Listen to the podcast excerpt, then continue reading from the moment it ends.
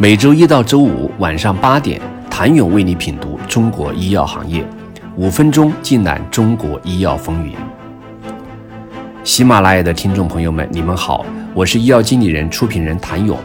大疫之后，医药行业都在求变，但哪些是不会变的呢？兴业证券董事总经理、医药行业首席分析师徐嘉熙认为，以后中国创新药价格会是全球最低。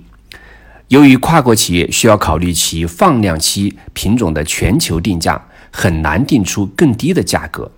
新靶点产品进入医保市场会以国产药为主，中国企业只要有一定的研发能力，在后续中还是能占据先机的。无论是纵向比较，参考外资药品过去在中国的降价行为，还是横向比较，参考外资药品对全球价格体系的维护。外资品种在近年医保谈判的参与积极性和降价力度均是历史未见、国际少见。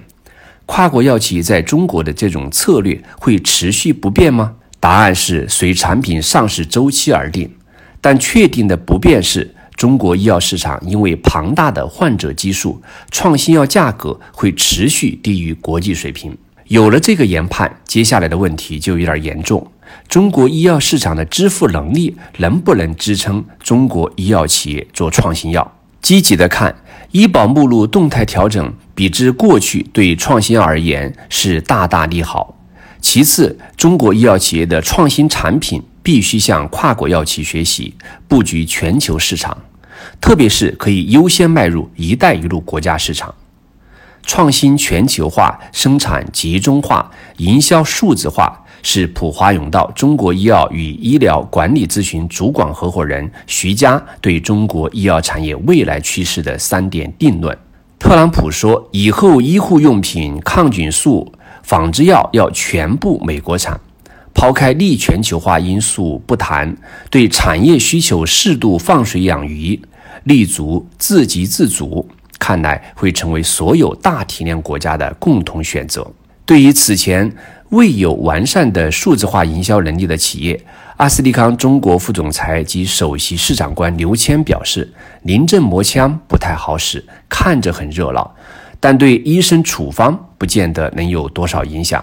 不如将眼光放在疫情之后，数字化对处方药还是以工具性为主，但是对保健品、OTC 预防类产品就是决定性的了。”刘谦笃定。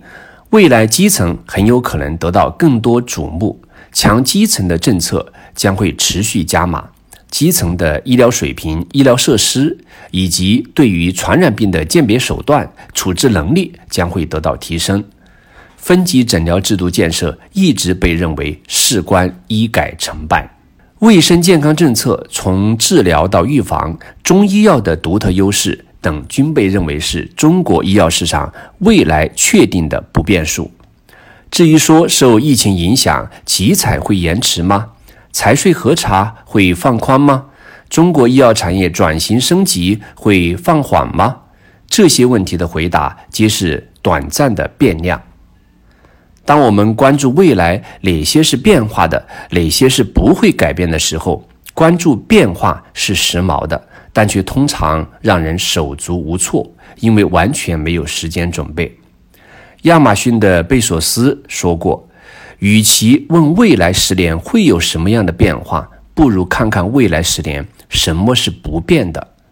把所有资源都放在不变量的事物上，这是多么令人激动人心的原则。说白了，就是用户的基本需求是什么，我们就提供什么。”只有一件事情是对的，就是把确定的事情做好。谢谢您的收听。想了解更多最新鲜的行业资讯、市场动态、政策分析，请扫描二维码或添加医药经理人公众微信号“医药经理人”医药行业的新闻与资源中心。我是谭勇，周一见。